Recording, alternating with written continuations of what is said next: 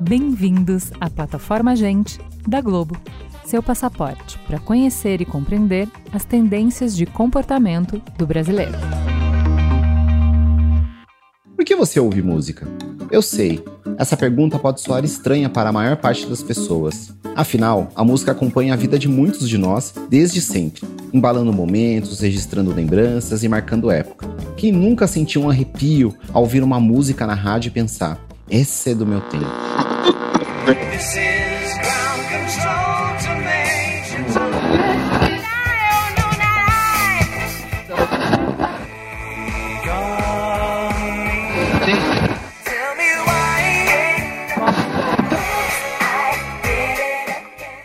As pessoas ouvem músicas a todo momento, para ficar feliz, para encarar tristezas, para se divertir e até mesmo para se distrair.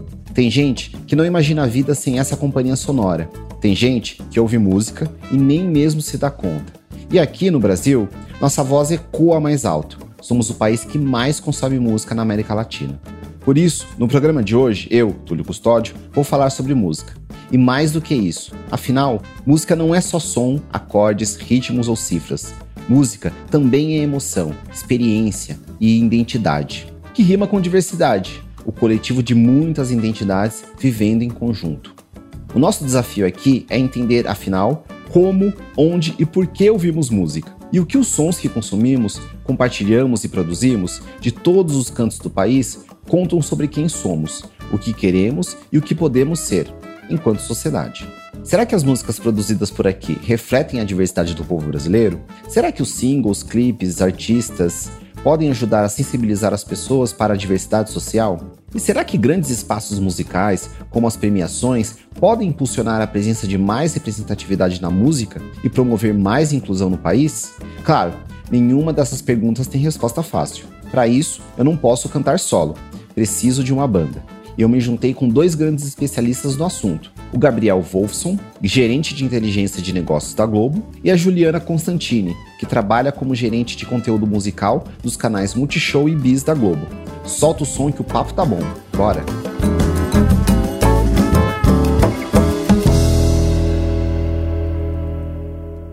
E aí, já conseguiu pensar na minha pergunta lá do começo? Afinal, por que, que a gente escuta música? Ela é uma ferramenta muito poderosa, né, de conexão emocional. Essa é a Juliana Constantini. Então, as pessoas ouvem música e elas lembram de situações, elas lembram de pessoas, de momentos específicos da sua vida, e ela tem essa capacidade de resgatar, então, momentos afetivos para cada um. Momentos que a gente viveu, que são alegres, tristes, emocionantes, ela mexe com a emoção. E não é só o que já vivemos que nos conecta à música, mas ela estimula também toda a nossa capacidade de imaginar, sonhar e construir mundos possíveis. Ela leva também a gente para viajar, né? Leva a gente para outros lugares. A gente vai para outros mundos, para outros universos. Ela é um meio de, de expansão cultural, um meio de, de se conectar é, fora da sua própria bolha. Então, ela também permite que a gente conheça outras referências, alcance outros nomes, outros sons. A verdade é que a música sempre foi companheira de todas as horas. E por isso, estamos sempre criando mais espaços para ela aparecer. A gente liga a TV para assistir uma novela e lá vem música. Seu game favorito tem aquela música marcante que te leva para aquele ambiente único. Os vídeos do seu influenciador favorito também tem música. E naquele giro pelas redes sociais? E mais música. Enfim, Ju, me ajuda. Como essa reprodução em todos os lugares, a todo tempo, muda a forma de fazer música? Nessas épocas passadas, o direcionamento que existia ali, a relação era unilateral, né, do que, que as pessoas iriam ouvir, consumir e tal. Então, a gravadora, os artistas, enfim, os escritórios, eles escolhiam ali, né, definiam ali qual seria a música de trabalho, o que, que eles iam colocar nos rádios, o que, que eles iam produzir videoclipe, né, o que, que eles iam destacar dentre os seus, as suas produções colocavam aquilo no rádio, aquela música bombava, fazia um clipe, lançava, botava na TV e aquilo bombava, colocava como trilha de novela, enfim. E ali existia um movimento basicamente unilateral do que estava sendo apresentado.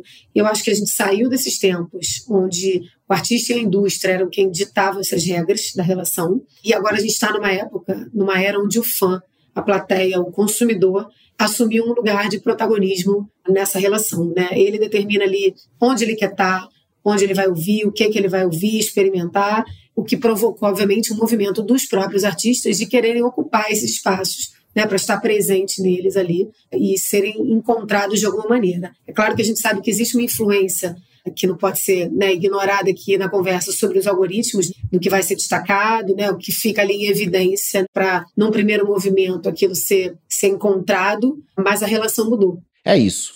Hoje a gente dirige, trabalha, caminha, cozinha e medita, tudo ouvindo música. Não é mesmo, Gabriel? Tem um dado de que 97% dos brasileiros declaram que escutam música e 58% dizem que escutam música todos os dias. Por exemplo, de acordo com uma pesquisa que a gente fez em 2021 com o Instituto Luna, em que a gente entrevistou internautas brasileiros, cerca de 63% dos brasileiros escutam música durante atividades domésticas, 41% durante atividades físicas, 24% durante trabalho e 21% antes de dormir. Você pode reparar que essas atividades que foram citadas, elas têm energias diferentes, né? Você escuta uma música para atividade física, mas também escuta uma música para dormir. E eu acho que isso também faz parte da mágica da música, de conseguir te levar para estado mental, para um estado físico diferente. Então a música ela ajuda a pautar a sua energia e as pessoas reconhecem isso e utilizam isso no seu dia a dia para conseguir direcionar uma concentração, um relaxamento, né, um agito no caso da atividade física. Então, acho que é mais uma habilidade né, que essa mídia, essa arte tem de, de mexer com as pessoas. E aí a gente entra naquele ponto que eu falei lá no início. Se a música pode atingir e transformar as pessoas em tantas maneiras e momentos, ela também pode expandir os nossos horizontes com a sociedade. Sabe por que música combina tanto com representatividade? A mesma música, ela permeia, conecta, ela atinge pessoas, né, indivíduos de perfis, de histórias, né, de, de lugares, de origens completamente diferentes. Quando você está ouvindo ali, você muitas vezes não sabe quem está ouvindo, não conhece aquela pessoa, não conhece a história daquele artista, não sabe como é que é a aparência dele, o que que ele enfim, alto, baixo, de onde ele vem, e ainda assim ele consegue tocar você. Então eu acho que a música é uma ferramenta muito importante quando a gente fala de representatividade, de pluralidade, de diversidade. Agora, se representatividade é bom e todo mundo gosta, é importante lembrar que ela não nasce do nada e que quem distribui esse conteúdo tem muita responsabilidade de se engajar com essa causa. E eu acho que a gente tem um papel muito importante aqui como mídia de impulsionar isso, dar janela para isso tudo que a música carrega naturalmente. É, a gente vê um consumo de, de música cada vez mais intenso, mais né, frenético. A gente tem um milhão de opções de conteúdos disponíveis nos canais de TV, nas plataformas. A gente vive essa abundância de informação e a gente tem esse, esse lugar aqui de curador que a gente ocupa. A gente tem olhado cada vez mais para ele para trazer artistas desses mais diferentes universos, né? A gente a importância de canais de TV, de plataformas, de empresas, de meios aqui que carregam a música é estar nesse lugar de conseguir ser plural. E quem esteve ligado no mundo da música nas últimas semanas acompanhou um movimento diferente uma forma de selar esse compromisso com a pluralidade, no palco da maior premiação de música brasileira. A gente fez recentemente é, o um movimento do Prêmio Multishow, né, que é a maior premiação aí da, da música brasileira, com esse olhar de trazer mais nomes, mais opiniões, mais informações, mais inputs para a gente conseguir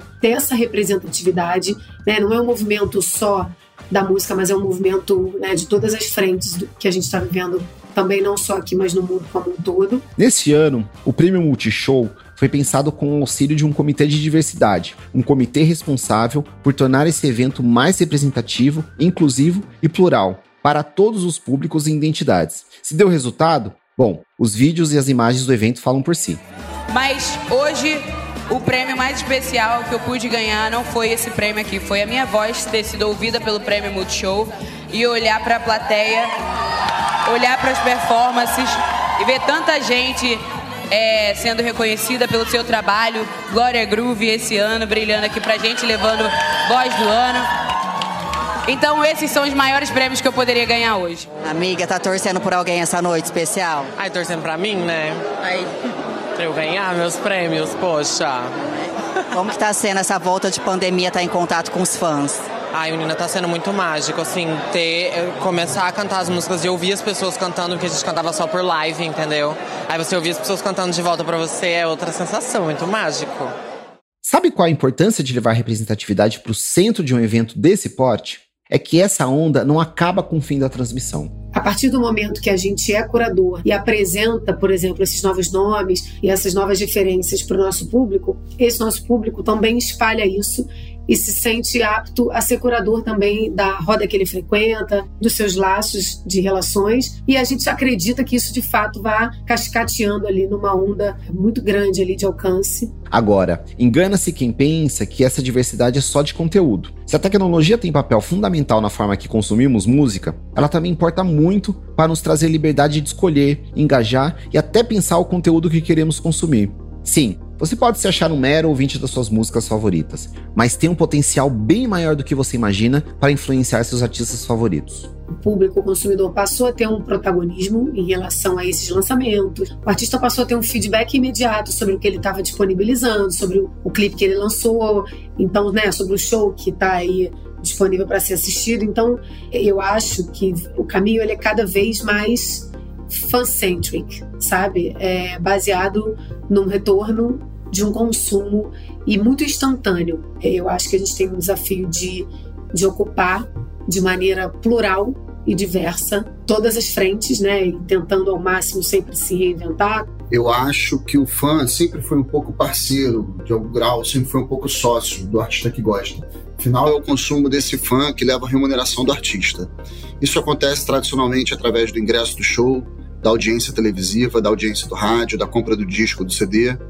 Mas com as novas tecnologias digitais, surge a possibilidade de novas relações entre o fã e os artistas, né? Então, por exemplo, antes do NFT, mas já no mundo virtual, as vaquinhas cumpriram um papel muito importante para a viabilização do trabalho de alguns artistas. As lives na pandemia, por exemplo, com doações também cumpriram um papel importante para sustentar né, a indústria, para sustentar esses artistas. E você pode achar que você não tem nada a ver com isso. Mas basta sintonizar um canal, dar um play ou um clique para ajudar a refinar a nossa relação com música. Nós, como publishers de conteúdo musical, como criadores de conteúdo musical, utilizamos várias fontes de dados para orientar as decisões, né, a fim de estar próximo do público e de trazer o melhor conteúdo possível para o momento específico. Então, nós medimos os maiores sucessos em rádio, streaming de música, em YouTube, observamos os artistas que estão despontando. Tem um time especializado em conteúdo musical que também faz uma curadoria qualitativa. E, através desse mix de informações, é, a gente toma as decisões, por exemplo, de line-up de programa, das atrações, premiações e, e outras decisões relacionadas aos conteúdos musicais. A chave para essa conversa está aqui, neste termo: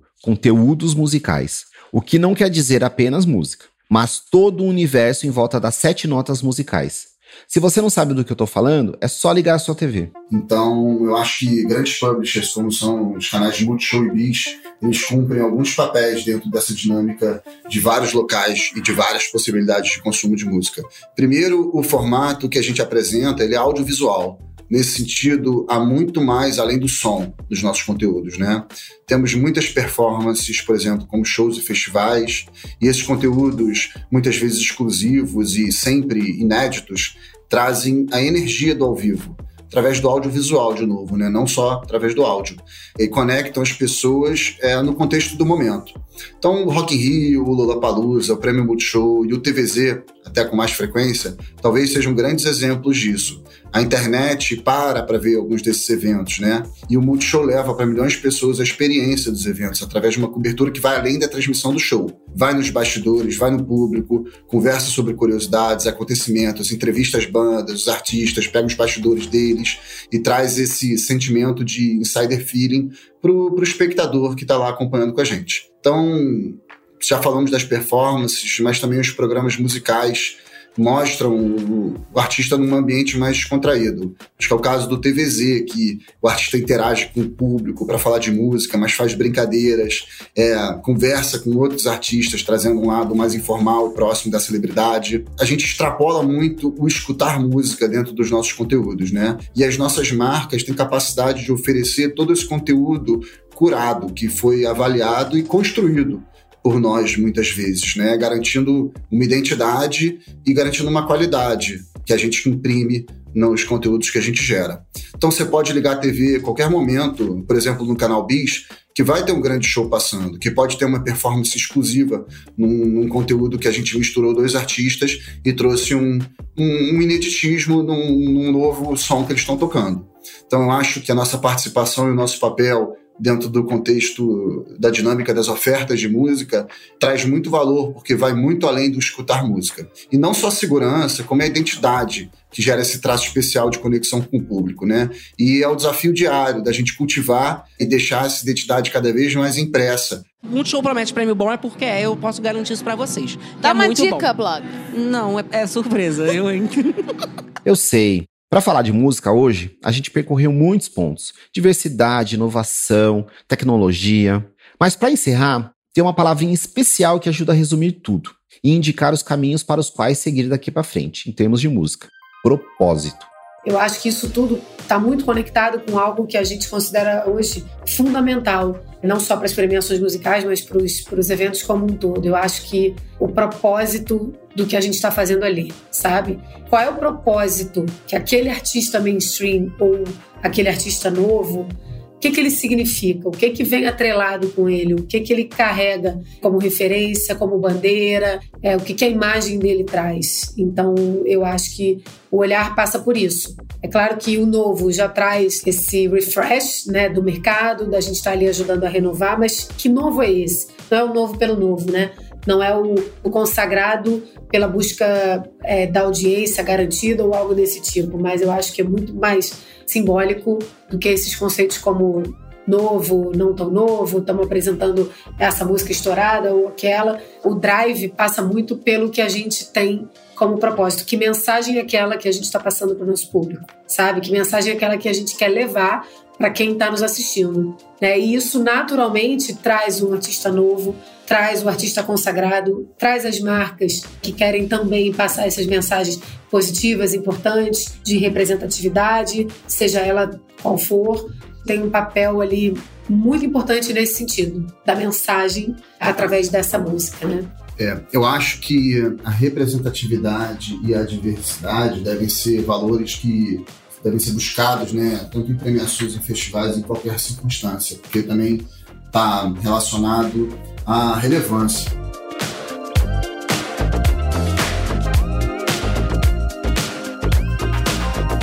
Aposto que, assim como eu, essa conversa te deu vontade de dar o play naquele disco favorito e refletir um pouco sobre como ele conta mais sobre a gente do que a gente tinha imaginado. Só que, mais do que o que a música significa, conversas como essa apontam para as potências e possibilidades que ela pode nos abrir. Se a música pode causar tanto impacto e transformação em nós, então ela pode sim mudar o mundo, construindo novas histórias, amplificando vozes e nos ajudando a construir uma realidade que pode até ser mais complexa, mas é também mais igualitária, potente e criativa, e certamente mais divertida. Gente é onde tudo começa. É o ponto de partida. Gente é matéria-prima para criar algo novo e relevante. Uma fonte de conhecimento viva que revela comportamentos, histórias e tendências. É inspiração. Sua próxima grande ideia começa com Gente, a plataforma de insights da Globo. Para conhecer mais, acesse gente.globo.com.